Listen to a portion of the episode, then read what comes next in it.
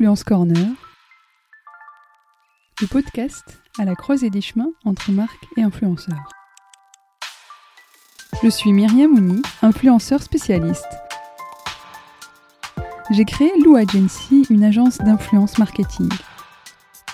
Dans ce podcast, j'interviewe des experts du marketing d'influence pour étendre et alimenter la réflexion autour du marketing d'influence. Je partage également mes conseils et mes astuces pour mettre en place une stratégie d'influence authentique et créative.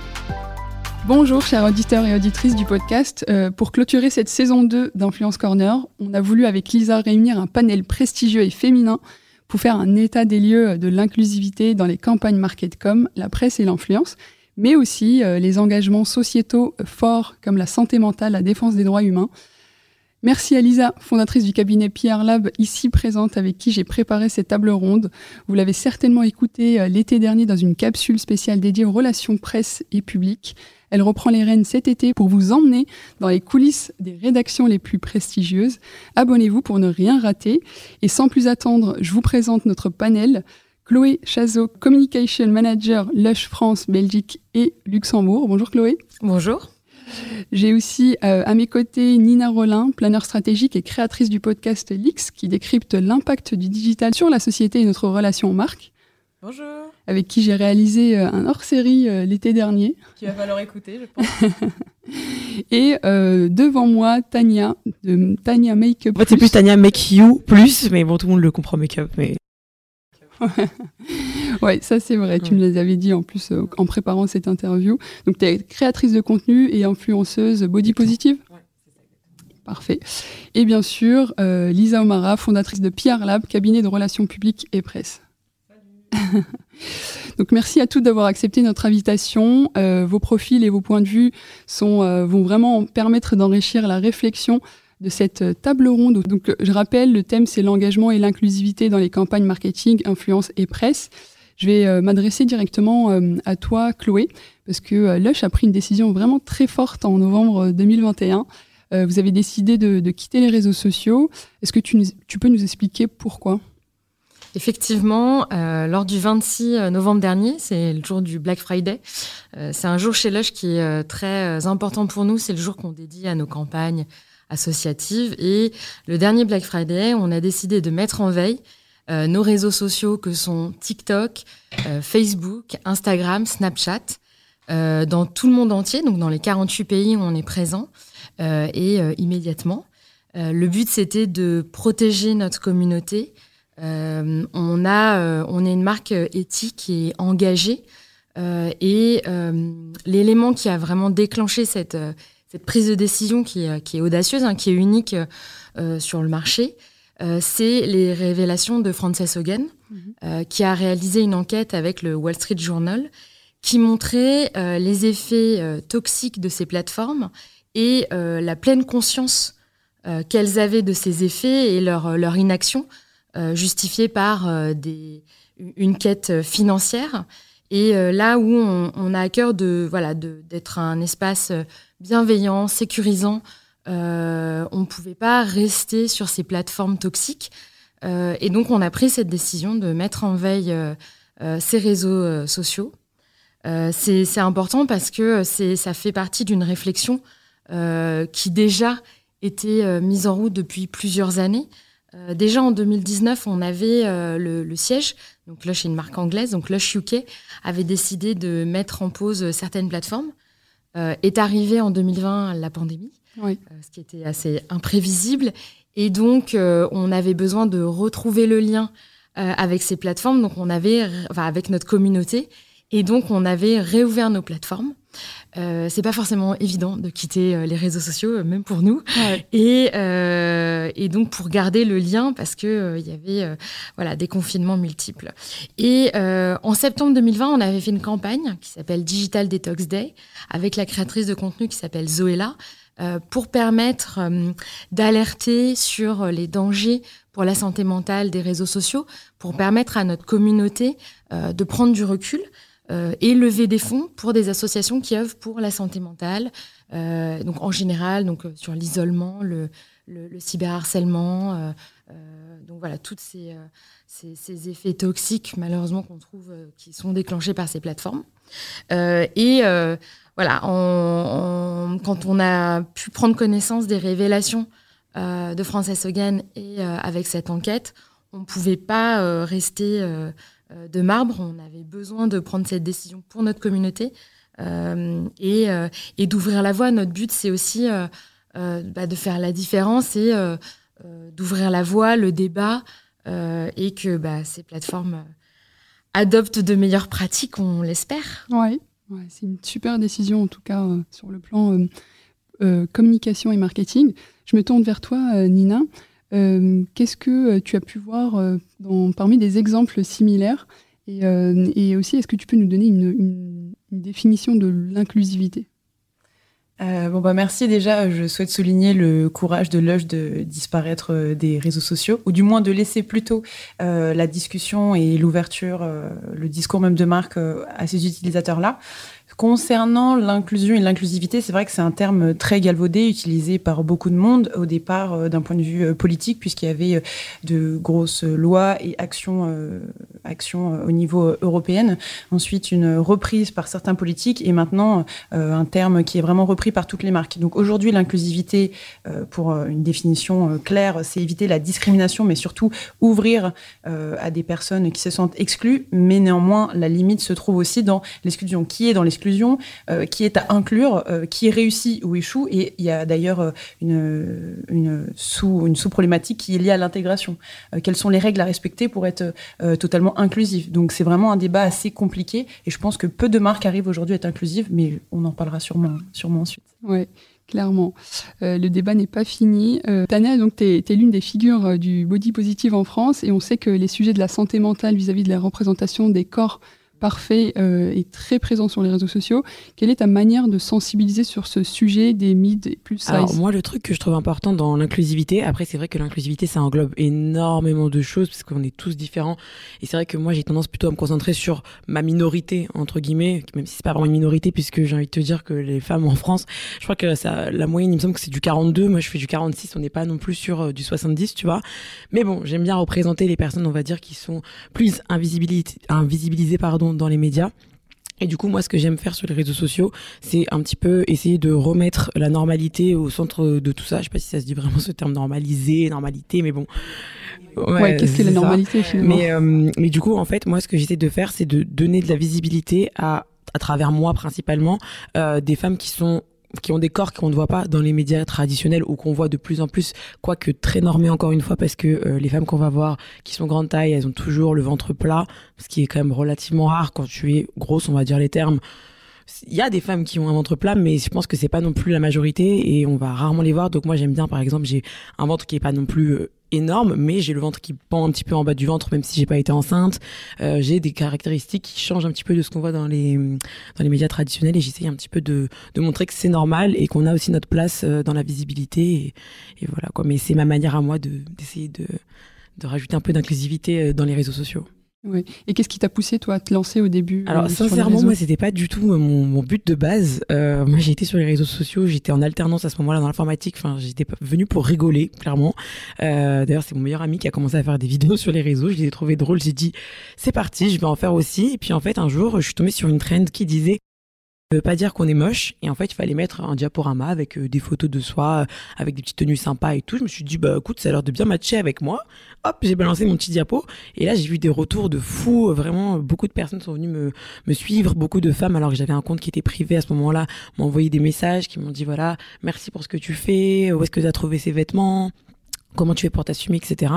Et donc je me suis dit, bon, j'ai l'impression que mes vidéos drôles, c'est sympa à 5 minutes, mais je pense que j'ai quelque chose à faire là-dedans, sachant que c'est qui je suis en fait euh, au quotidien. J'aime m'habiller, je j'aime m'exprimer à travers les vêtements, j'aime aussi revendiquer qui je suis, que je me trouve belle, etc. Donc euh, à partir de ce moment-là, j'ai orienté mon contenu vers, vers ça et j'ai vu que ça a plu et que ça, ça avait du sens pour beaucoup, ça a aidé beaucoup, donc euh, j'ai continué. Euh, Lisa, je me tourne vers toi. Euh, en tant que spécialiste donc, euh, des relations publiques et presse, aujourd'hui, on voit que les médias qui s'engagent le plus sont les pure players. Est-ce que tu peux nous en dire un peu plus et, et nous montrer en fait en quoi ils sont inclusifs? Alors, déjà, bonjour à toutes. et vraiment, je tiens à souligner aussi que tous vos engagements sont hyper forts et ça c'est très important. Alors côté presse, déjà je vais rappeler un peu ce que c'est un pure player parce que peut-être que tout le monde ne le sait pas forcément en écoutant le podcast. Donc un pure player en fait c'est un média qui va diffuser de l'information uniquement sur le web et précisément plutôt sur les réseaux sociaux. donc ça peut être soit un média qui est digital à 100% comme par exemple Brut, Loopsider, Fresh, etc.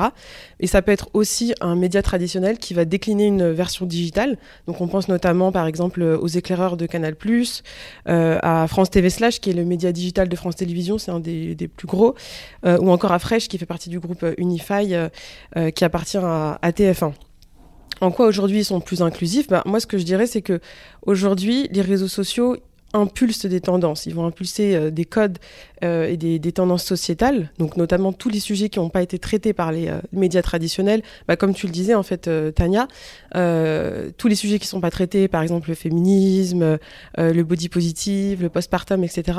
Bah, ça, c'est des, sujets qui vont être délaissés. Donc en fait, ce que, ce que, vont faire les pure players, c'est que comme ils, ont, ils utilisent les codes des réseaux sociaux, ils vont justement repérer ces sujets, en parler et ensuite s'en emparer et surtout les éditorialiser. Et ils vont réussir à les amplifier. Et c'est pour ça qu'aujourd'hui, les pure players vont avoir une, force et un impact très important et une influence très importante, puisque c'est grâce à eux qu'on peut parler de ces sujets. Après, j'y reviendrai un petit peu plus tard, mais aujourd'hui, les pure players, ils vont même influencer les médias traditionnels, puisque c'est eux qui vont permettre d'aller plus loin et de faire en sorte que les médias traditionnels, comme la presse féminine, ou encore les médias télé, radio, bon, télé, on, en est encore un peu loin, mais en tout cas, pour tout ce qui est radio et, euh, presse féminine, presse mainstream, euh, euh, bah, ils, vont réussir aussi à faire en sorte que ces, sujets soient traités aussi dans ces médias-là. Mais aujourd'hui, voilà, ils sont plus inclusifs parce qu'ils traitent de tous les sujets qui sont délaissés par les médias traditionnels. Bah, ça, me rappelle aussi, euh, et là je vais, m'adresser à toi, Tania, euh, les influenceurs jouent quand même un, rôle parfois de lanceur d'alerte. Euh, sur les sujets qui les touchent personnellement. Donc il y a le body positive, il y a la santé mentale, il y en a, il y en a, il y en a plusieurs. Comment toi tu t'y prends et comment tu imagines tes collaborations avec les marques? Alors déjà comment je m'y prends, je dirais que je réagis un petit peu aux sujets d'actualité qui vont être un peu les plus brûlants. Des fois ça vient aussi de mes abonnés qui viennent m'envoyer un message et qui vont me dire mais qu'est-ce que tu penses de ça? Donc je vais essayer d'y répondre. Après c'est vrai que je suis pas non plus quelqu'un qui va sans arrêt réagir parce que j'aime aussi que mon compte représente euh, ma personnalité. Ma personnalité est assez chill, on va dire, positive. voilà, ça. Même si le, mot body positif étrangement bien à la personnalité, mais c'est pas fait exprès. Mais euh, du coup, je vais vraiment le faire quand euh, il y a des choses qui sortent de mes gonds, tu vois. Euh, et après, pour rebondir sur le côté marque, c'est comment en fait tu collabores avec les marques? Comment tu construis tes collaborations avec les marques? T'imagines quand on t'envoie un brief, en fait, comment toi tu, le, tu te l'appropries Des marques, euh, déjà quand je reçois des demandes, je les traite euh, en fonction de... Bah, je réponds à tous les mails, mais euh, j'accepte uniquement les collaborations déjà des marques euh, qui sont instaurées. Je vais pas dire non plus qu'ils sont toutes présentes en magasin parce que de nos jours, j'ai l'impression que de moins en moins de marques sont présentes en magasin. Des fois, c'est un peu dommage parce que je travaille avec des marques super. J'aimerais bien qu'elles soient présentes en magasin parce que je pense qu'ils perdent au fait qu'on les voit pas des fois avant de pouvoir acheter. Mais du coup, j'essaie d'avoir des marques où je sais que je suis sûre qu'elles sont, bah, elles sont instaurées et qu'elles vont bien livrer mes clients et que moi j'aurais pu être aussi consommatrice. Donc euh, il y en a pour lesquelles j'étais littéralement consommatrice et d'autres pour lesquelles j'avais un petit peu l'œil comme ça dessus. Ça arrive dans mes mails et je suis très contente. Euh, et après au niveau de construire la collaboration, en règle générale, moi, ce que j'aime avec les marques avec lesquelles je travaille, c'est qu'elles m'imposent pas un brief où il y a vraiment une poésie à apprendre par cœur et à réciter. Ça va plus être mettre en avant certaines caractéristiques de la marque. Forcément, si la marque fait des efforts euh, au niveau de l'écologie, elle veut que ce soit mentionné quelque part, bah, il y a pas de souci, je vais essayer d'une manière ou d'une autre de l'intégrer. Mais ça va être à moi vraiment de prendre toute la, responsabilité de la créativité et juste d'intégrer bah, les quelques critères euh, qui tiennent à cœur euh, à la marque. Euh, Chloé, comment aujourd'hui vous portez vos engagements sans les réseaux sociaux? En fait, comment vous avez arrivé à combler ce, vide, si je peux l'appeler comme ça, euh, à travers votre communication Alors effectivement, je vais revenir un peu en arrière, c'est qu'historiquement, euh, nous on a été créé en 95 et euh, on est une marque qui a été créée par des, militants, des activistes qui ont placé en fait, qui ont créé une marque avec une, éthique en socle un socle de valeurs qui irrigue toutes nos décisions. Et donc, on a toujours eu une communauté très fédérée autour de nos valeurs et qui a grossi par le bouche à oreille.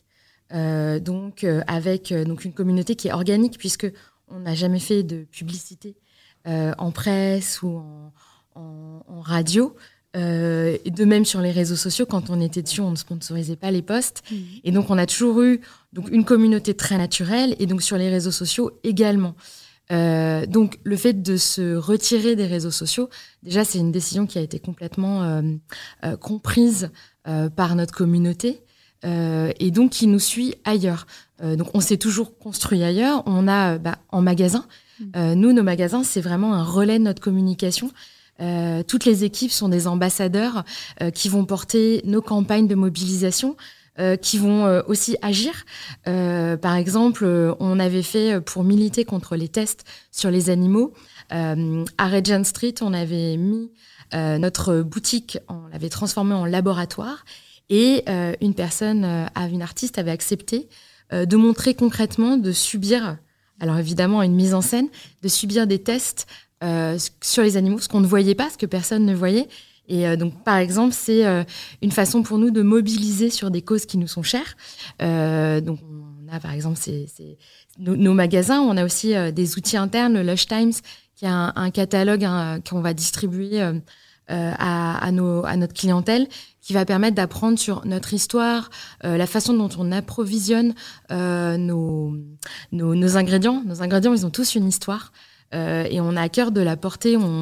Valorise euh, le commerce équitable, la permaculture. Et donc, c'est important aussi pour nous euh, de montrer ce qui se cache derrière nos produits, nos inventeurs aussi. on a des, des, inventrices et des inventeurs qui sont extrêmement, on va dire, extrêmement vivants et qui développent des nouveautés. il y a 35 ans, on a inventé le tout premier shampoing solide.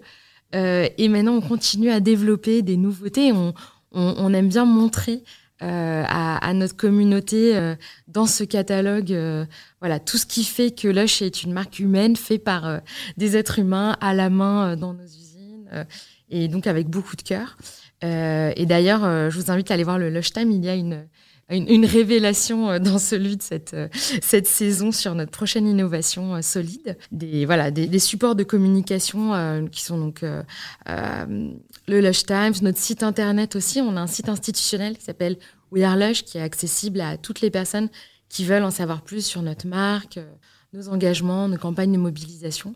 donc on a tout un écosystème qui va nous permettre de porter nos campagnes avec les associations. Euh, nos, lancements de produits euh, et toute l'actualité qui fait, euh, qui fait Lush. Et on a conservé notre chaîne YouTube et LinkedIn. Mm. YouTube, pourquoi? Parce qu'on veut le transformer en, en média mm. qu'on peut consulter au choix, qu'on n'est pas obligé de liker euh, si on veut visionner une vidéo. On peut arrêter la vidéo quand on a envie.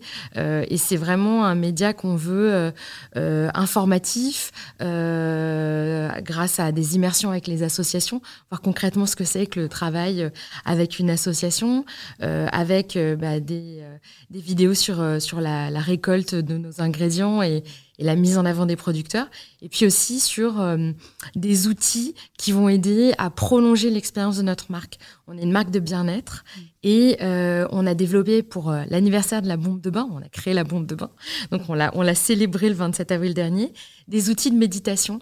par exemple, des méditations pour, pour bombe de bain, des escapades sonores qui aident à prolonger le bien-être avec nos produits. C'est euh, une marque euh, vraiment à suivre, je trouve, parce que le côté, vous êtes assez innovant et précurseur dans les, dans les mises en avant de produits. Et, et, euh, franchement, merci d'être là aujourd'hui pour en parler. Merci, c'est un plaisir. Nina, toi, en tant que planeur stratégique, quels sont les faux pas que tu as pu constater des marques sur justement ces thèmes d'inclusivité, d'engagement et vite pour toi? Il y a beaucoup de, de washing et je pense qu'il y a beaucoup de discours de communication. Hein. Ça s'intègre dans la RSE, euh, hélas, dans la stratégie euh, de responsabilité sociale et environnementale. Néanmoins, il y a quand même quelques, euh, quelques marques qui arrivent à se détacher avec des preuves concrètes. Voilà le cas de Lush. Moi, j'ai beaucoup aimé l'expérience même pour humaniser ces mmh. animaux qui étaient même déshumanisés, si on peut faire un petit peu le, le parallèle entre les deux. J'aime beaucoup aussi quelques campagnes qui arrivent à ne pas stigmatiser, puisque c'est aussi le, le malheureusement l'inclusion, hein, puisqu'on montre du doigt une certaine minorité, une certaine communauté pour l'inclure, mais au final on la, stigmatise et il y a même un certain rejet.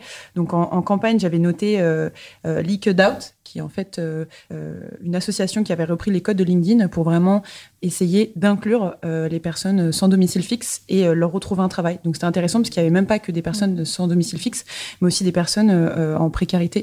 Donc ça c'était intéressant. J'aime beaucoup aussi la dernière campagne de Lacoste qui arrive à faire la paix entre les jeunes et les moins jeunes, puisque c'est souvent il y a un conflit générationnel, même des termes assez violents, hein, comme le mot boomer qu'on utilise aujourd'hui pour rigoler, mais qui est comme assez violent.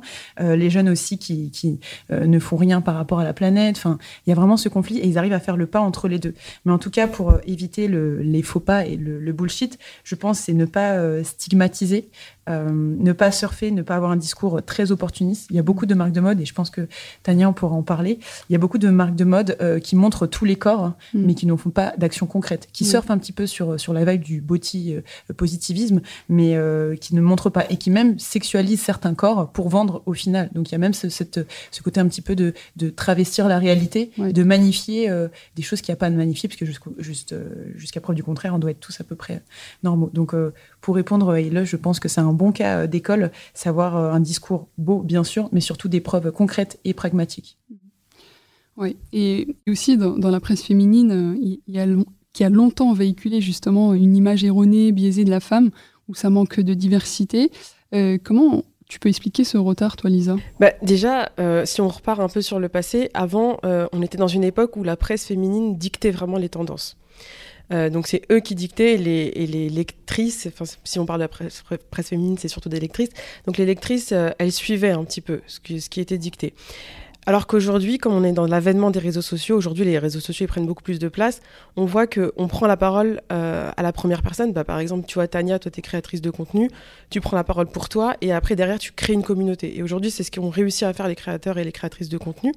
Donc aujourd'hui c'est vous qui définissez un petit peu les tendances. Et la presse féminine elle est obligée de bah, de suivre. Sauf que, évidemment, ils le feront pas forcément. Malheureusement, ils ont encore du retard parce qu'ils ont un peu du mal à accepter ce, shift sociétal parce qu'il y avait un peu une, une tyrannie, entre guillemets, euh, un règne, en fait, surtout des gros médias comme Elle, Vogue, etc.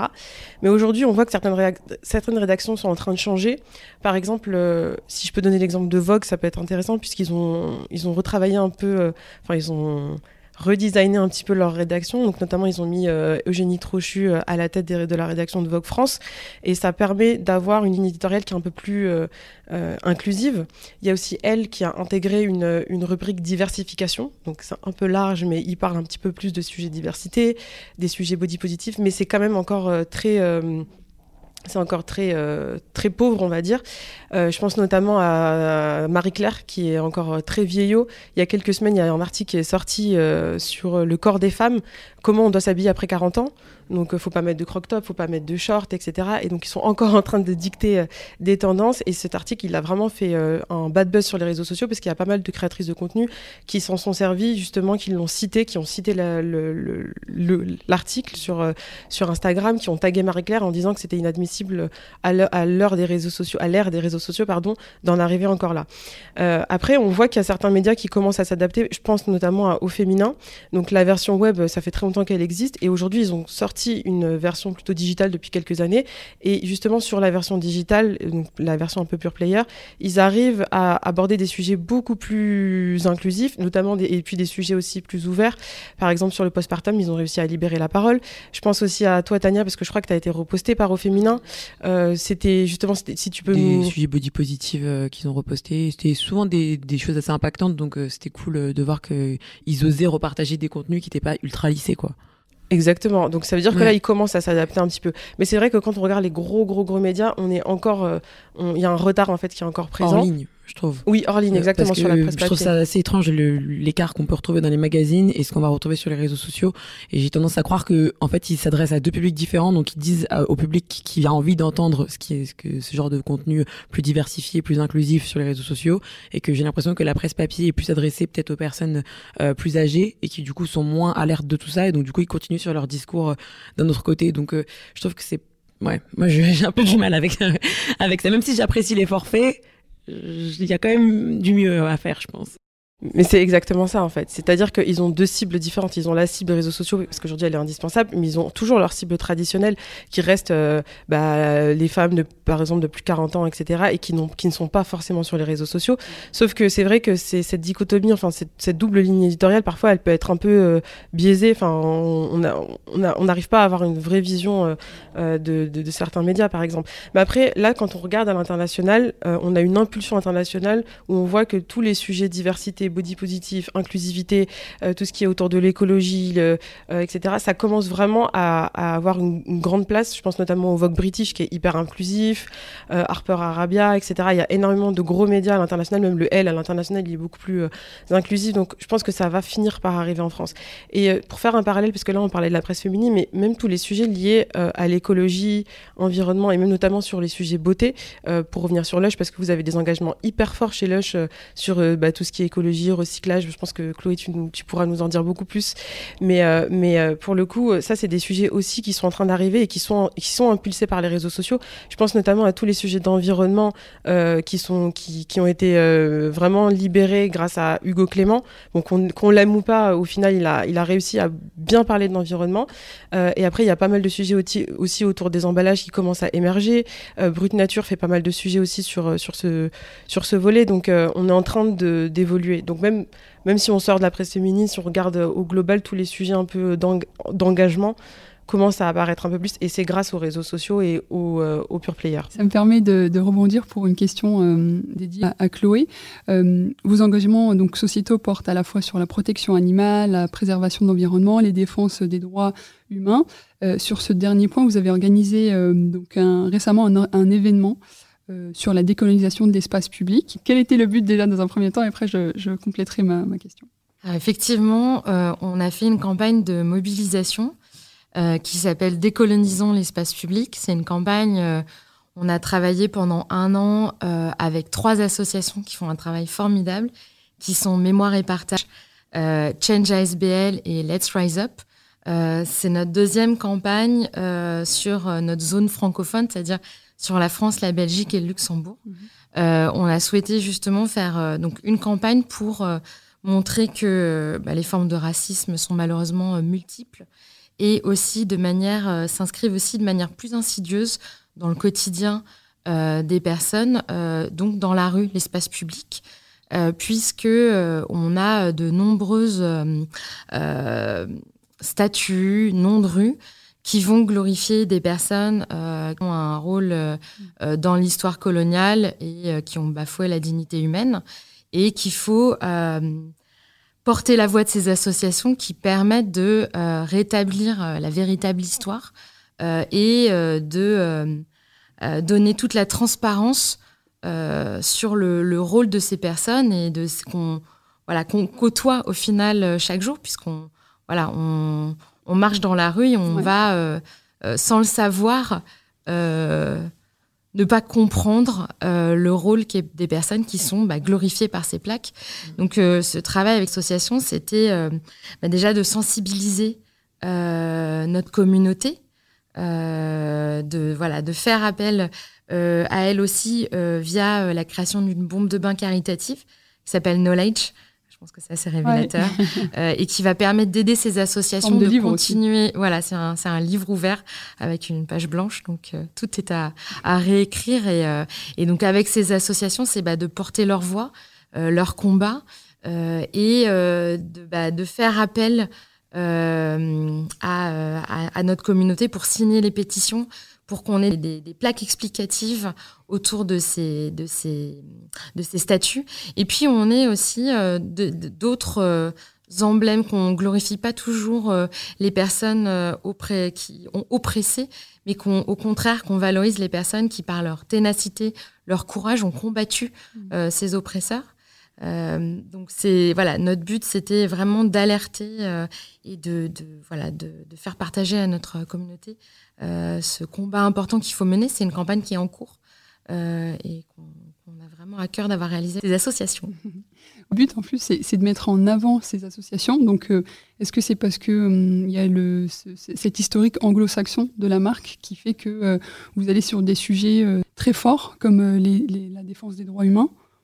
Alors c'est vrai que chez Lush, on a vraiment à cœur de, on va dire, pas aller sur des sujets faciles et déjà connus. Nous, notre but, c'est justement d'utiliser notre visibilité au profit de causes qui ont besoin de visibilité et de porter vraiment le discours de ces associations euh, tel qu'elles veulent le transmettre. Euh, vraiment, on ne modifie aucun de leurs textes. C'est vraiment euh, tel quel. Euh, notre but, c'est de les accompagner et vraiment de porter leur voix via notre notoriété. Euh, c'est vraiment le rôle qu'on a.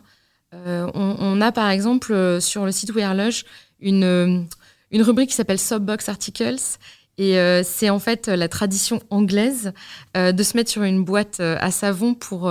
alors à la base c'était pour pouvoir critiquer la reine, mais c'est pour pouvoir parler, avoir une tribune libre. Et, et, voilà. Et si jamais des associations nous écoutent, n'hésite pas parce que c'est une page blanche qu'on donne à ces associations pour parler de voilà de causes qu'on partage et, et qu'on veut visibiliser. la décolonisation de l'espace public, c'est un sujet qui est extrêmement important et, et c'est une campagne. On, on a pu le constater, euh, qui a été, euh, je dirais pas plus difficile à mettre en œuvre, mais plus difficile à visibiliser. Hmm. Clairement, oui. Euh, Tania, je vais, je vais m'adresser à toi. Comment, quels seraient les, conseils que tu donnerais aux marques dans les collaborations que tu peux avoir? Enfin, quels sont les, faux pas ou les choses que tu trouves décalées et pas du tout euh, dans le bon ton. Euh. Moi, le vrai problème que je vais avoir, c'est quand les marques me contactent, alors que, bah, parce qu'en fait, moi, la, la particularité que j'ai, c'est que je fais du 46. Donc le 46, c'est un petit peu à la limite entre les marques qui sont pas très inclusives et les marques qui vont le devenir. Et donc forcément, bah, il y a certaines marques qui, je pense, veulent m'utiliser comme une petite image publicitaire, genre regardez, on s'adresse aussi aux personnes grosses, alors qu'en réalité, le, le 46, c'est la taille maximale qu'ils ont chez eux. Euh, ça m'est déjà arrivé de refuser pas mal de collaborations justement où bah, j'étais la taille maximale, euh, sachant que moi je m'adresse à une communauté honnêtement, ma communauté n'est pas, c'est pas que des personnes grosses, tu vois. Euh, au contraire, j'ai beaucoup de personnes qui sont minces et qui sont très mal dans leur peau aussi, parce que je pars du principe pour moi qu'il n'y a pas un type de corps qui est mal dans sa peau. Euh, enfin, ça peut concerner tout le monde. Mais donc, du coup, moi, quand même, ça fait partie de mes engagements. J'essaye au maximum de, d'utiliser ou de parler uniquement de marques qui ont vraiment des engagements et qui, du coup, vont monter assez haut en taille. Et on a aussi, par exemple, des marques qui vont monter haut en taille, mais sur des basiques tu vois. Euh, moi, je n'ai pas envie de présenter une marque, genre, regardez, je parle de marque, mais c'est super, cette marque est géniale. Et puis après, on y va, puis on voit qu'en fait, ils font des vêtements géniaux, hein, oui, mais quand tu vas dans la grande taille, il reste plus que des t-shirts blancs, euh, des sous-vêtements couleur chair. Et euh, enfin, c'est donc, je pense que vraiment, il faut Enfin moi, en tout cas, je pense que ma communauté est d'accord avec moi. C'est désagréable en fait de voir dans les communications des marques un aspect inclusif dans le sens où ils vont mettre quelqu'un de plus gros ou quelqu'un de noir ou quelqu'un de blanc ce que tu veux. Et, euh, et après derrière quand tu regardes bien tu commences à fouiner puis tu trouves pas ton bonheur dessus parce que en réalité c'est uniquement pour la photo. Derrière euh, tu vas pas trouver ton bonheur. Donc euh, je pense que ça crée de la déception et la déception entraîne la frustration et presque de la colère derrière envers ces marques là donc à la limite ils ont pas envie d'être inclusifs qu'ils le soient pas. Il y a des marques qui entre guillemets l'assument. Quand on voit le luxe ils montent pas en taille, pourtant au prix auquel sont les vêtements, je pense qu'ils peuvent, sur la marge qu'ils ont, rajouter 10 cm de tissu pour monter une taille en plus. Ils le font pas, je pense que c'est une revendication de, leur part et un choix. C'est ok, tant pis pour eux, ils n'auront pas mon argent ni celui de mes abonnés puisque les gros ne sont pas tous pauvres, oui, effectivement. Euh, c'est vrai, non mais c'est ça se poser la question, tu vois. Euh, et du coup, voilà, je pense que quand on veut s'adresser et qu'on veut communiquer sur euh, bah, des sujets plus inclusifs, il faut enfin s'assurer derrière qu'on a de quoi procurer euh, ce dont on parle en fait. Ouais, et en plus, euh, là je, vais m'adresser à, Nina, une marque inclusive, il faut qu'elle aille aussi jusqu'au bout. C'est-à-dire qu'on peut euh, voilà, avoir tout type de, représentation, des corps, de tout, etc. Mais si derrière, par exemple, les, vêtements sont sourcés de manière un peu archaïque ou, ou, pas du tout responsable, comment, comment on fait du coup à ce moment-là? Il y a un vrai enjeu, comme, euh, bah, comme tu le disais, Tania, sur le discours de marque, et ensuite l'expérience, et enfin sur la promesse euh, du vêtement. Euh, parce que moi, j'entends beaucoup de marques pareil qui disent bah, on va jusqu'à une certaine taille parce que c'est compliqué. Or, non, c'est pas du tout compliqué. C'est une volonté économique, un choix stratégique. Néanmoins, ce qu'on voit, c'est qu'il y a quand même un Français sur deux qui ne se sent pas représenté par la publicité, qui a plein d'injonctions dans les dictates. Et je vais peut-être rebalancer un petit peu dans la presse. moi, je trouve ça encore scandaleux qu'on parle de diversité dans la presse et qu'on se retrouve dans un kiosque et qu'on est encore sur catégorie féminine, catégorie euh, masculin, catégorie ça. Donc je comprends qu'il y a une problématique concernant la catégorisation des sujets mm. qui est important pour qu'on se retrouve un petit peu tous au final. Mais c'est une femme n'est pas intéressée que par de la beauté, un homme mm. n'est pas intéressé que par de la voiture. Il faut arrêter avec ça. Et je pense que même dans les kiosques, euh, il faut euh, rechanger un petit peu cette, cette notion et un petit peu restructurer même en interne euh, toutes les réflexions. Donc c'est un gros travail qui nécessite de dépasser le discours de com et de réfléchir en interne sur, sur tout ça. Mais d'ailleurs, si je peux juste euh, compléter ce que tu disais, c'est vrai qu'il y a un énorme travail à faire au niveau des rédactions, surtout sur les sujets inclusifs. Moi, j'ai quelques exemples, par exemple, avec, avec certaines de mes clientes, notamment une qui est une maman africaine et qui, a créé une BD sur la, la, la, maternité à l'africaine, bah, qui a, elle a été reçue d'ailleurs sur le podcast de Myriam, euh, c'est China Donia euh, qu'on embrasse. Et euh, pour le coup, sur certains médias, ça a été impossible de la faire passer. C'est-à-dire que en fait, ça bloquait au niveau des rédactions. C'est-à-dire que les journalistes qui sont, on va dire, juniors ou seniors, ils te disent OK, le, sujet m'intéresse, mais dès que ça passe à la rédaction en chef, on nous dit non, c'est pas possible. ils refusent le sujet. Alors, on a eu de la chance, on va dire que les grosses, gros, les gros gros médias parentalité ont accepté d'en parler, donc on a eu une belle visibilité. par exemple, avec la Maison des Maternelles, Parents Magazine, Magic Maman, etc. Mais sur certains médias qui sont un petit peu en dessous ou sur la presse féminine, ça a été impossible de faire passer le sujet. Et pour le coup, moi je dénonce totalement ça et ça c'est vrai qu'il y a un manque d'inclusivité au niveau de la presse qui est très fort. Et je ne l'ai pas remarqué que sur le volet euh, maternité, Afrique, etc. Je l'ai remarqué aussi sur d'autres sujets, notamment sur euh, le, sujet de la, de la sexualité euh, décolonisée, parce que je m'occupais d'une rappeuse qui, qui, libérait la parole autour de la sexualité. Et pareil, c'était très compliqué de faire passer le sujet parce que c'était pas une femme blanche qui rentrait dans les codes, entre, entre, guillemets, dans les codes de la presse. Après, on a eu des exceptions avec Madame Figaro qui a, traité le sujet, etc. Mais les gros médias l'ont pas fait. Donc ça, je suis entièrement d'accord. Et même au niveau des catégorisations, c'est pareil. C'est pas normal aujourd'hui d'avoir euh, euh, un média féminin, un média masculin. En plus, on sait que les médias masculins, il y en a pas beaucoup. Je pense qu'il y a GQ, euh, il doit y en avoir deux ou trois, alors que la presse féminine, elle est beaucoup plus large. Mais c'est dommage de ne pas avoir des médias plus plus ouvert et plus inclusif. Pour une réponse, je pense qu'il y a une confrontation aussi des mentalités. Il y a aussi des générations euh, avec des enjeux politiques aussi euh, sous-jacents, euh, importants, hein, forcément. Il y a aussi même des, des, des enjeux géopolitiques, puisqu'il y a certaines idéologies, bah, on parle même d'idéologie inclusive, mm. avec tout ce, qui, tout, ce qui emmène, tout ce qui emmène. Et je trouve ça dommage qu'on se trouve soit pour ou contre, alors qu'il y a un équilibre, une transition qui peut se faire petit à petit. Et je pense que la presse, comme les marques, ont un rôle vraiment important dans la démocratisation vraiment de, de ces, de ces enjeux-là, sans faire du bullshit. Et c'est ça le plus compliqué. Euh, Chloé, toi, tu reçois beaucoup euh, de, messages justement de la part des marques pour, euh, pour justement avoir des conseils sur comment faire, comment vous avez réussi justement à parler des sujets sensibles et à la fois forts. Qu'est-ce que tu leur réponds? En fait, c'est vrai que Lush a été créé sur un socle d'éthique et de valeurs. Donc c'est vrai qu'on est une marque qui est authentique. Euh, c'est comme ça qu'on peut travailler avec des associations de manière aussi, euh, je dirais pas facile, mais euh, les associations nous savent qu'on est une, marque qui va pas dénaturer leur discours, leur message, qui va les écouter. et donc je pense que pour les autres marques, ce qu'il faut, c'est essayer de trouver euh, le maximum de, sincérité et d'authenticité. Euh, parce que déjà, euh, si, la communication ne reflète pas ce qui est à l'intérieur, ça va se voir. et du coup, ça va détériorer considérablement l'image de marque. je pense qu'il faut vraiment être en ligne avec ce qu'on est de l'intérieur. C'est tout l'écueil du greenwashing et on, on, le voit de plus en plus. Et parce que euh, il y a des efforts de communication où ils veulent montrer quelque chose qui n'est pas encore réel. Et, je pense que c'est tout l'enjeu. Et enfin, moi, en tout cas, mon conseil pour des marques, c'est déjà de travailler de l'intérieur mm. euh, et visibiliser ce qui est réel, ce qui est. Euh, c'est aussi comme ça, les consommateurs sont, sont, sont, acteurs, ont besoin, enfin, recherchent les informations et, et, et c'est ce qui a évolué. donc, je pense que c'est très important. Puis il y a un autre conseil, je pense qu'il ne faut pas avoir peur de, de parler euh, de manière experte. Euh, non, on vulgarise pas euh, les discours des associations. Euh, on croit que les consommateurs sont complètement à même euh, de, de, comprendre toutes les notions des associations avec des experts qui vont porter des discours. Et, et je pense que c'est aussi important quand on parle de décolonisation de l'espace public, on, met en avant des ressources que nous ont conseillées les associations, on, met en avant voilà, leurs paroles. Et, on sait qu'on fait confiance à notre communauté qui a toutes les, capacités pour les comprendre pleinement.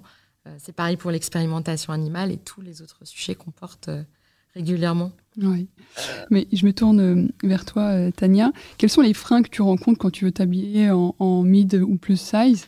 Et est-ce que tout le monde comprend ton engagement? Le, vrai truc, enfin, le vrai problème, je trouve, dans la mode grande taille particulièrement, parce que c'est ce qui me concerne moi. Après, j'imagine que dans la mode très petite taille, peut-être qu'il peut y avoir aussi des problèmes. tu, tu, tu as l'air de réagir. Est-ce que ah, ok, d'accord. Je me suis dit, tiens, bon, peut-être. et du coup, euh, dans la mode grande taille, en fait, le problème qu'on va avoir, c'est et surtout moi, euh, j'avoue que je suis un petit peu à la croisée de deux mondes, euh, dans le sens où moi, je suis quelqu'un qui aime beaucoup la mode et dans mon parcours de vie, la mode m'a aidé, enfin les vêtements m'ont aidé à prendre confiance en moi, en fait.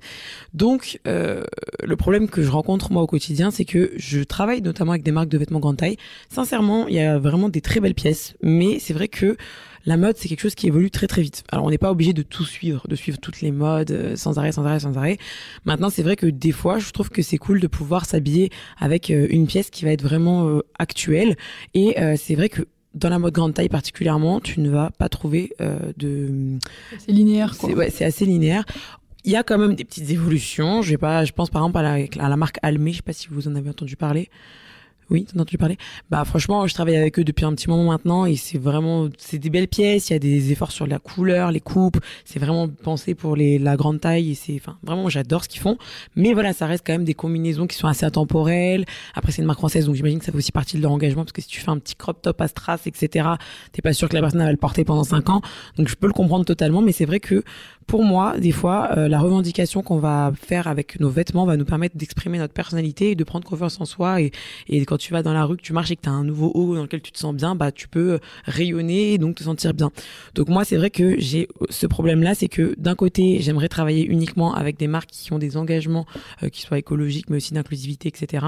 Donc c'est ce que je priorise. Euh, je dirais les trois quarts de mes collaborations sont sur ça, et je refuse au maximum les marques de fast fashion. Je travaille par exemple pas du tout avec Shein, euh, j'ai jamais jamais accepté une collaboration avec eux. Mais par exemple, c'est vrai que euh, dans la mode grande taille, on a euh, trois trois acteurs, je dirais, qui sont très innovants, on va dire, pour la grande taille. On va retrouver PLT, Woo et Nastigal. Et donc, eux, en général, ce que je fais, c'est que j'en accepte une collaboration par an, histoire de pouvoir montrer que c'est possible de porter ce genre de vêtements-là, parce que c'est aussi accessible. Euh, après, je pense que les gens peuvent le découvrir sans que j'ai besoin d'en parler tous les jours. Euh, je peux je vous rassure, j'ai jamais parlé de Chine ou alors j'en ai parlé quand mal et je sais que ma communauté, malheureusement, il y a une partie qui s'habille sur Chine et je les critique pas pour ça parce que je me dis que ça fait aussi partie des fois de leur travail de, de confiance en soi, de, de pouvoir oser de nouveaux vêtements qu'ils vont trouver peut-être que sur Chine à leur budget. Donc voilà, moi j'essaye de montrer un petit peu que bah c'est possible de trouver des vêtements abordables dans lesquels tu vas te sentir bien, etc. Euh, un petit peu partout, que ce soit dans la mode de éthique et la mode un peu moins éthique. Mais euh, à chaque fois que je le fais, j'essaie de dire voilà, n'hésitez pas à prendre des pièces que vous êtes sûr de porter. Euh, moi, je vous le présente parce que comme ça, vous voyez que ça existe. Mais euh, essayez. j'essaie toujours de faire un petit peu de prévention quand même au passage. Et après, voilà, chacun fait en son âme et conscience. Et, toi, Lisa, comment tu portes un, sujet sociétal pour un de tes clients dans la presse? Qu'est-ce que tu mets en avant? Quelle est la stratégie que tu adoptes? En fait, je, je, fais, je fais toujours en sorte en fait de prendre de la hauteur. C'est-à-dire que quand je vais présenter un projet, par exemple, que ça soit un produit ou un service. Par exemple, si c'est un livre ou, euh, ou si c'est par exemple, euh, par exemple une personne qui va sortir un album, etc. Je vais toujours trouver un sujet sociétal euh, qui, va, qui va prendre le dessus. Ou en fait, quand je vais présenter le sujet à la presse, je vais pas lui dire, bah tiens, quand je vais voir un journaliste, je vais pas lui dire, bah, est-ce que tu peux traiter ce sujet-là, faire la promo de tel BD, de tel livre ou de tel produit. Je vais lui dire, bah, je te propose ce sujet-là, mais ça, ça permettra de parler d'un gros sujet sociétal. Je vais donner des, des exemples ça va être beaucoup plus clair. Euh, par exemple, pour euh, une marque de sport ou une personne qui évolue dans le sport, ce qui peut être intéressant, c'est d'aller, au lieu de parler que de la marque ou que de la, sportive ou du sportif qui, qui fait des performances, bah, ce qu'on va faire, c'est parler de la place des femmes dans le sport. Par exemple, c'est ce qu'on a fait avec euh, une sportive de haut niveau, où au lieu de parler que de, ses performances et du fait qu'elle était championne du monde, bah, on a fait en sorte de parler de la place des femmes dans le sport, de la, aussi de, du sport en général et de comment est-ce que, par exemple, quand quand on a une maladie, comment est-ce qu'on peut quand même faire du sport, notamment avec l'endométriose. Pareil, quand on, on, change de registre, je vais donner un exemple, les marques, de, les marques pour bébés. Ça, c'est un très bon exemple. Euh, au lieu de parler que des produits pour bébés, ce qui peut être intéressant, c'est d'aller parler de tout ce qui est autour de la maternité, du postpartum, parce que ça, c'est un sujet qui est complètement euh, délaissé, euh, qui est encore trop délaissé par les médias. donc, ça peut être intéressant. Par exemple, je pense à Tagine Banane qui le fait très bien. Tagine Banane, elle, elle va promouvoir ses produits pour l'allaitement, mais elle va aussi voilà, parler de l'allaitement en public. Elle l'a fait très récemment d'ailleurs sur LinkedIn. Ça a, fait, ça a bien marché, ça a fait le buzz. Elle a vraiment alerté. elle, elle a fait prendre conscience aux gens de l'importance de laisser les femmes allaiter en public. Euh, pareil, elle parle beaucoup du postpartum. Donc pour moi, l'idée, c'est vraiment de faire en sorte que la marque porte des engagements forts et surtout le montrer dans la presse et, en faire un sujet sociétal. Voilà. Euh, on arrive à la fin de cet épisode et c'est une question que je vais adresser à, à, toutes. Euh, pour vous, faut-il avoir des engagements pour être influente? Nina, on commence par toi. Euh, pour moi, on arrive à une époque où c'est nécessaire, euh, néanmoins, et d'où la précision et le besoin de la sémiologie, c'est de chacun développer un esprit critique, euh, même si c'est compliqué de faire la différence entre du discours et du réel. Euh, je pensais bah, par exemple à la maternité. Euh, moi, j'aime beaucoup aussi euh, The Helper, qui est une petite application et qui est une nana franchement brillante qui arrive vraiment à déceler dans les discours de la maternité ou du moins de la parentalité au global, parentalité 3.0, les spécificités, les dessous. dans la fast fashion. Comment? Oui. Oui, oui, voilà, et passionnant parce qu'elle a un, avis assez, assez tranché. Néanmoins, pour moi, c'est pas l'engagement qui fera la différence puisqu'on est Beaucoup de marques sont plus ou moins engagées. Il y a beaucoup de washing, peak washing, greenwashing, enfin, voilà, à, outrance. Pour moi, ça sera les marques qui arrivent à proposer du concret. On parle aussi beaucoup de politisation des marques et euh, là, je le fais très bien. Euh, c'est quand même assez euh, risqué, mais ça porte. Et pour moi, l'étape, ça sera quelle marque aura un discours concret de preuve et surtout apportera un esprit critique. Dans la mode, ça sera beaucoup plus compliqué parce qu'il y a cette notion de sexualisation du corps qui, moi, me dérange beaucoup. Est-ce que une personne grosse a besoin d'être sexualisée, a besoin de montrer euh, ses formes, etc., pour être garantie ou être validée par la société Et ça, c'est une question dont je n'ai pas la réponse. parce que ça m'intéresse. Qu'est-ce que, quelle image tu as en tête de ça? Parce que je trouve qu'on sexualise tout autant le corps des femmes minces que le corps des femmes grosses. Bah, c'est une vraie problématique. Hein. Des femmes au global, et même des hommes aussi. Hein. Ou même des hommes aussi, hein, qui, sont, qui doivent respecter certains codes, qui doivent être mis en avant. Par exemple, j'avais fait tout un travail sur euh, le poil. Pourquoi il est détesté? Parce que moi, j'aime bien, euh, avec le podcast, euh, voir pourquoi les gens détestent quelque chose ou non. Mmh. et le poil, ce qu'on a vu, c'est qu'il est accepté seulement chez l'homme comme chez la femme, enfin plutôt chez l'homme, s'il est, s'il est dressé, s'il est bien coupé, s'il est bien taillé. Sinon, euh, il est mis de côté et il est totalement. Euh, c'est même un, enjeu politique euh, d'ailleurs à ce, ce, point-là. Mais en tout cas, la sexualisation du corps pour les hommes comme pour les femmes, pour moi, c'est un vrai problème. Et il y a beaucoup de marques qui sexualisent le corps à outrance. pour vendre des choses. Mm. Donc c'est compliqué et l'esprit critique, pour moi, ça va être l'enjeu de toutes les marques, des médias et des influenceurs aussi qui ont une place à part entière. Dans, Donc en fait, il faut que les marques acceptent de se faire critiquer, même si elles prennent des engagements. C'est compliqué, hein, parce qu'il y a des enjeux business quand même. Hein. On est quand même euh, sur euh, une marque qui vend un produit. Néanmoins, euh, une marque, et, il y en a beaucoup qui le font quand même, qui arrivent à, baisser un petit peu ou à faire abstraction de leur chiffre d'affaires, mais pour avoir une communauté beaucoup plus engagée, beaucoup plus ouverte mm. et non avec un discours non infantile, comme, comme on le disait euh, plutôt. Donc euh, pour moi, ça va être ça. Ça va être, c'est beaucoup d'enjeux hein, business. Néanmoins, il y, a, il y aura une vraie compréhension de la personne en face à, faire, une vraie compréhension des, communautés. oui, Tania. Oui, alors c'est euh, la question, c'est faut-il avoir des engagements pour être une marque influente? Ok. alors de mon côté, je, je pense je saurais pas trop dire parce que je vois aussi euh, des marques comme Shein qui sont très très influentes et qui malheureusement euh, ont très peu d'engagement ou alors beaucoup de faux engagements. Euh, donc je n'aurais pas tendance à dire que c'est ça qui va faire euh, le fait qu'une marque soit influente ou pas. Euh, maintenant, je pense que ce qui va faire qu'on fidélise les clients, euh, ça va être beaucoup ça. J'espère que ça va tendre à être de plus en plus le cas et que les engagements vont euh, faire partie du processus d'achat de plus en plus. J'ai l'impression que ça, ça en fait partie parce que je sais aussi, notamment moi, quand je vais parler d'une marque qui va pas être très très éthique, je vais quand même recevoir, bah, notamment des, des messages genre attention, est-ce que c'est pas du greenwashing, etc. Alors que je suis pas spécialisée dans ça non plus, donc je trouve ça cool que mes abonnés aussi essayent de m'éduquer sur ça, euh, parce que on est, personne n'est parfait hein, pour le coup. Euh, mais maintenant, je pense que c'est cool le cas de Lush notamment. Et d'ailleurs je tiens à souligner que même moi Lush était enfin je, je suis plus trop consommatrice mais j'étais très consommatrice avant. Est-ce que c'est parce que c'est plus sur les réseaux sociaux? J'espère pas mais je veux dire, en tout cas, c'est une marque qui a toujours eu une très très bonne image euh, de ma part et j'ai toujours trouvé que l'expérience en magasin était cool et qu'on comprenait bien bien le message. Et, euh, et je pense que c'est notamment grâce au message de fond que la forme a pu autant marcher. Et donc, euh, voilà, j'espère que ça va le devenir. Très belle réponse. et pour toi, Chloé? Eh ben, moi, je prendrais l'inverse, c'est que je pense qu'on peut être une marque qui a des engagements forts depuis sa création et exister. Aujourd'hui, Lush, on est présent dans 50 pays, on est 10 000 au monde à travailler pour Lush. Et je pense que euh, faut pas avoir peur de faire la différence, mm. euh, de prendre des combats qui sont délaissés euh, et qui sont euh, jugés impopulaires. Au contraire, je pense qu'on est la preuve que une marque peut exister avec voilà avec un engagement fort et un militantisme sans faille.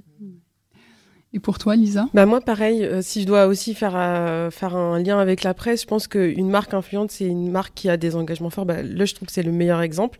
Parce que le fait de prendre la parole et de s'engager sur des sujets un peu décriés ou qui sont, euh, voilà, qui sont, qui sont pas à la portée de tout le monde, bah, ça montre aussi, bah, ça, ça, montre vraiment l'engagement très fort. Donc moi, je pense que oui, il faut pour, pour qu'une marque soit influente, il faut qu'elle porte des sujets, il faut qu'elle s'affirme, et surtout c'est ce qui marche en presse, et surtout euh, euh, bah, ça, ça, devient une marque qui est leader d'opinion sur un sujet en fait, en particulier. Donc euh, ouais, pour moi c'est très important. Après c'est vrai que quand je quand je repense à ce que tu disais, euh, Tania, il y a y a évidemment des marques comme Zara, Shein, etc. Surtout dans la mode, c'est hyper présent.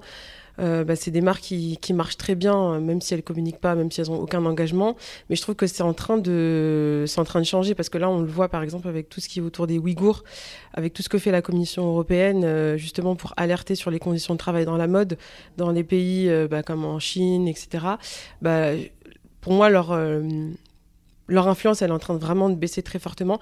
Ils communiquent pas sur les ventes. On ne sait pas si, voilà, si au niveau des chiffres, ça, parce qu'ils ils disent pas, tu vois. Mais je pense qu'au niveau image déjà. Ouais, niveau image, c'est tu image, en fait, je pense qu'il y, a eu un moment, je, je, je croyais qu'on allait, allait couper, mais je, je mais je trouve qu'il y a eu un moment où c'était la classe de dire, euh, t'as acheté chez Zara, ouais, je travaille chez Zara, etc. Maintenant, beaucoup moins. J'ai l'impression qu'on va pas revendiquer qu'on a acheté chez Zara. Maintenant, le truc que je trouve assez dommage, c'est que moi, je vais plus chez Zara depuis aussi à peu près deux ans. Et en fait, je passe devant chez Zara et je vois toujours autant de monde chez Zara, tu vois. Donc je sais pas, est-ce que c'est la présence en magasin et peut-être sur internet ça c'est un peu j'aimerais vraiment savoir les chiffres parce que je pense qu'effectivement c'est moins bien vu mais j'aimerais bien savoir si ça, ça, ça a des retours. En fait, business, ils communiquent pas du tout. Ouais. Zara, ils ont jamais communiqué ni sur ni en positif ni en négatif, ils ont jamais réagi même à la crise des Ouïghours. pour le coup. Donc euh, on pourra jamais savoir, je pense, mais euh, mais ça c'est vrai. Donc je pense que franchement pour répondre globalement à la question, euh, à mon, pour qu'une marque soit influente, pour moi, elle doit avoir des engagements forts. En tout cas, pour le futur, pour moi, le futur en fait de l'influence des médias, etc., ça va être vraiment euh, l'impact sociétal et l'impact environnemental aussi. Et d'ailleurs, dans sociétal, je dirais aussi s'engager, par exemple. Enfin, pour moi, par exemple, le succès qui va faire Shein, même si je ne pas dire ça, mais je pense que c'est le fait qu'ils soient engagés sur le petit prix et l'inclusivité, parce que c'est vrai que tu vas trouver toutes les tailles à tous les prix. Et en vrai, c'est malheureusement une forme d'engagement. Ils sont engagés dans ça, tu vois. C'est ce qui doit faire aussi leur succès. Après, il y a plein, plein de types d'engagement, mais du coup, je pense que il faut se spécialiser en fait. Il faut revendiquer quelque chose et on espère que ce sera ceux sur l'écologie et l'inclusivité qui vont euh, gagner bah, on espère. du combat. Voilà. mais en tout cas, il y avait quand même une proposition de valeur, bah, ce qu'on disait sur la proposition au final, euh, sur l'engagement qui, mmh. je pense aussi, doit réduire aussi euh, un salaire euh, de manière locale pour Shein. Euh, pour Zara, il y a quand même un groupe derrière. C'est pas une marque à part entière. Il y a quand même un groupe qui matraque quand même en permanence. Il y a quand même de la publicité. On le voit peut-être pas sur les réseaux sociaux, mais il y a quand même un matraquage qui fonctionne avec le temps. Mmh.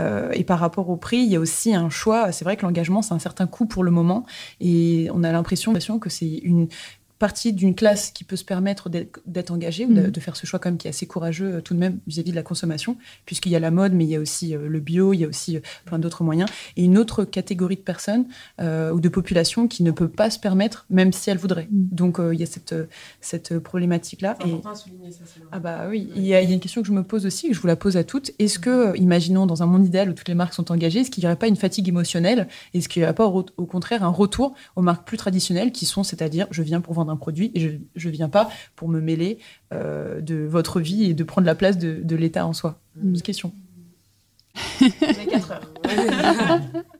Je pense que sur les réseaux sociaux, des fois, on a un petit peu tendance à avoir un peu du matraquage. Des fois, il y a des marques, je trouve, qui communiquent euh, sur des engagements qui vont être très très à l'opposé de ce qu'ils vont faire, enfin de ce qu'ils proposent en fait comme produit.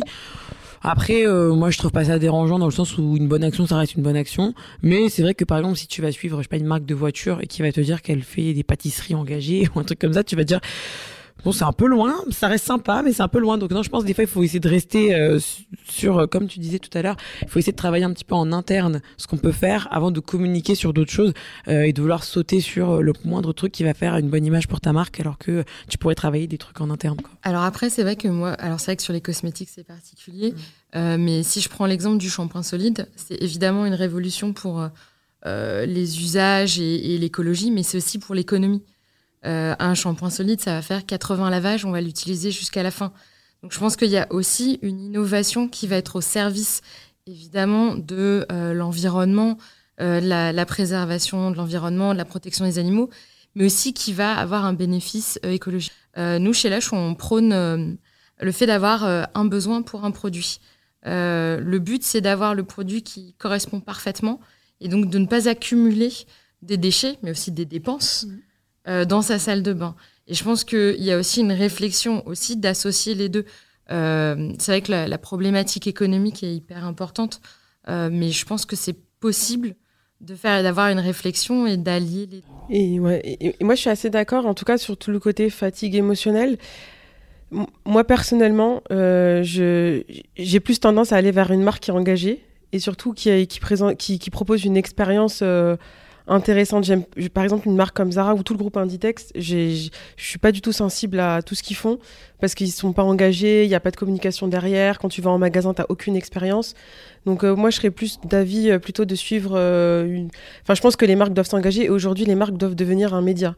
Moi, je le dis souvent, même avec les clients avec lesquels je travaille, c'est que on peut pas seulement porter un produit ou, une innovation, il faut vraiment porter un discours et devenir leader d'opinion sur un sujet. Et, et pour moi, c'est ça l'avenir et je, je, je vois pas comment on pourrait revenir en arrière. En tout cas, côté presse, quand je, moi, quand je m'adresse aux journalistes, c'est ce que je remarque. Bon, même s'il y a encore énormément de progrès à faire parce que sur certaines rédactions, bah, comme on dit en presse féminine, c'est encore euh, pauvre et ils vont pas très loin. Mais en tout cas, avec les médias digitaux, moi, je, travaille beaucoup avec eux. Et euh, je le vois, ils ont besoin d'avoir euh, cet engagement, sinon ils ne voient pas l'intérêt du sujet. est-ce que ça fonctionne pas uniquement pour les nouvelles marques, tu vois, parce que par exemple Zara, j'ai l'impression que en fait ils sont tellement connus, ils ont tellement une clientèle qui est fidèle et qui est accro presque, on va dire à Zara, parce qu'avec leur nouvelle collection sans arrêt, bah moi j'ai des copines, elles y vont euh, toutes les semaines, tu vois, chez Zara, voire deux fois par semaine sur un malentendu. Donc euh, j'ai l'impression que eux se permettent en fait de pas être engagés parce qu'ils considèrent que leur leur clientèle est déjà existante. Et d'ailleurs, je trouve que Lush aussi, ce qui vous a permis, je pense, à mon avis, de pouvoir faire ce grand pas, c'est le fait que vous avez déjà une communauté qui est engagée. Dis-moi si je me trompe, mais je pense que si vous aviez peu de clients à l'heure actuelle qui vous connaissez et qui étaient des clients réguliers, vous auriez peut-être moins pu faire ce pas. C'est pour ça aussi que la plupart des marques le font pas. Je sais pas. En fait, non, nous c'est vraiment parce que quand euh, Lush a été créé, euh, les cofondateurs et les cofondatrices qui ont créé Lush, ils ont créé Lush pour faire euh, pas une autre nouvelle marque de beauté, c'est pour concevoir une alternative à la cosmétique traditionnelle qui va respecter la nature, qui va permettre de préserver l'environnement, défendre les droits humains. Donc en fait, c'est dans la proposition, notre raison d'être, elle est éthique. Et donc c'est pour ça que euh, ce n'est qu'une continuité.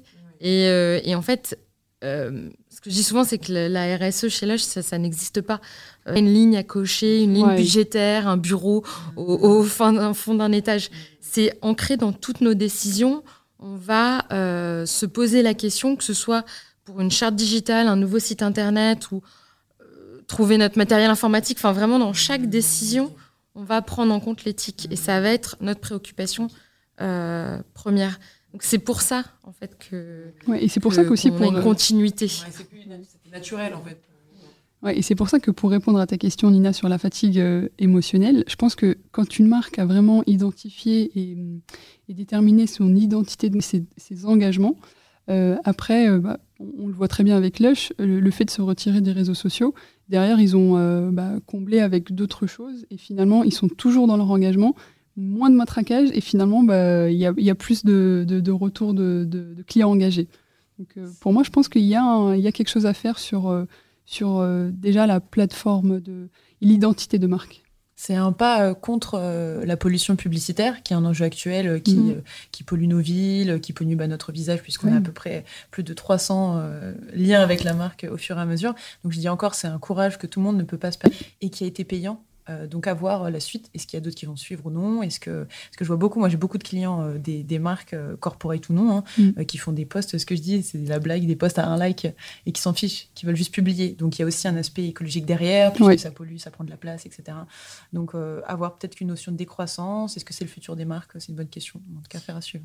Puis je pense qu'en tant que communicante, c'est un, un vrai plaisir de pouvoir euh, se libérer des- du carcan des réseaux sociaux et de réinventer euh, une donne de, voilà, de communication euh, plus libre. Moi, j'ai une question pour Loge. Donc, terminé, vous, vous, vous serez absolument absent des réseaux sociaux ou peut-être qu'un jour, éventuellement, il y a une réflexion sur peut-être une nouvelle plateforme, euh, plus green ou non ou...